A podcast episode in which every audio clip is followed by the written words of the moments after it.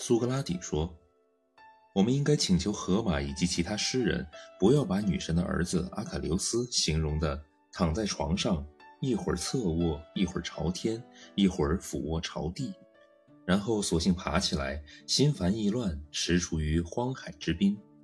也不要形容他两手抓起乌黑的泥土撒在自己头上，不要说他长嚎大哭，呜咽涕泣，像荷马描写的那样。”也不要描写普利亚姆那诸神的亲戚在污泥中挨个呼唤着人们的名字，向大家恳求哀告。我们尤其要请求诗人们不要使诸神嚎啕大哭。啊，我心伤悲啊！生下了这个最勇敢的儿子。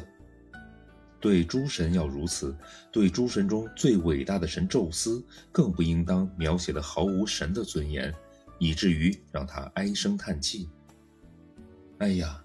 我们所宠爱的人被绕城穷追，目睹此情景，我心伤悲。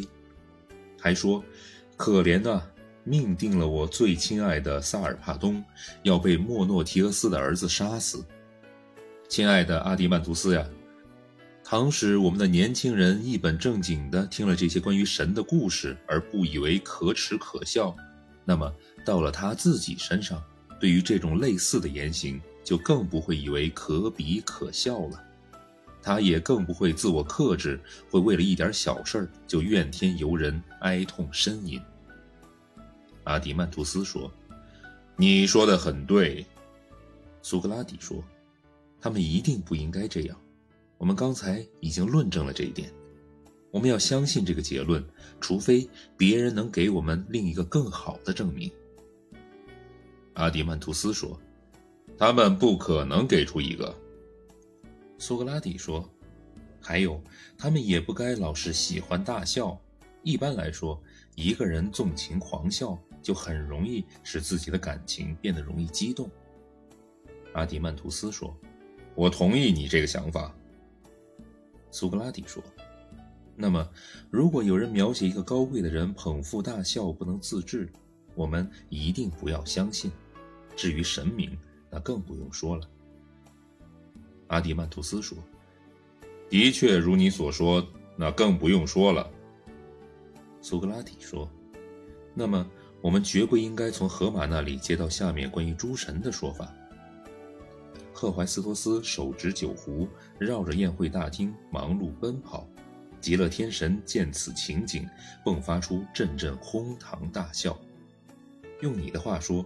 我们不应该接受它，阿迪曼图斯说：“如果你高兴把这个说法算作我的说法，那就算是我的说法吧。反正我们是不应该接受的。”苏格拉底说：“我们还必须把真实看得高于一切。如果我们刚才所说不错，虚假对于神明毫无用处，但对凡人作为一种药物还是有用的。那么。”显然，我们应该把这种药物留给医生，一般人一概不准碰它。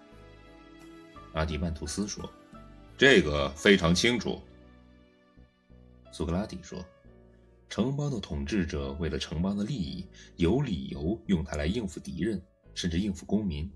其余的人一概不准和他发生任何的关系。”如果一般人对统治者撒谎，我们以为这就像一个病人向医生撒谎，一个运动员不把身体的真实情况告诉教练，就像一个水手欺骗舵手关于船只以及本人或其他水手的情况一样是有罪的，甚至罪过更大。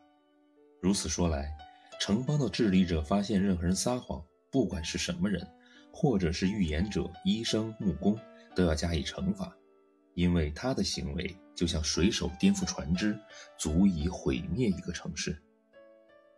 阿迪曼图斯说：“如果他的胡言乱语见诸行动的话，的确是会这样的。”苏格拉底说：“我们的年轻人需不需要有自我克制的美德呢？”阿迪曼图斯说：“当然需要。”苏格拉底说：“对于一般人来讲，最重要的自我克制是服从统治。”对于统治者来讲，最重要的自我克制是控制饮食等肉体上的欲望。我觉得《荷马史诗》里迪奥莫特斯所讲的话非常的好。朋友，坐下来，静听我的忠告。还有后面的，这些来自希腊的亚该亚人惧怕长官，静悄悄奋勇行进。还有别的类似的描述。阿迪曼图斯说：“说的都非常的好。”苏格拉底说：“那么这一行怎么样？你喝醉了，头上生狗眼，身上长鹿心。后面的那几行你觉得好吗？”还有其他诗歌散文中描写庸俗不堪、犯上无礼的举动也好吗？阿迪曼图斯说：“当然不好了。”苏格拉底说：“这些作品不适宜于给年轻人听，因为这样会使他们失掉自我克制。要是作为一种娱乐，我觉得还勉强可以。你觉得呢？”阿迪曼图斯说：“我同意你的看法。”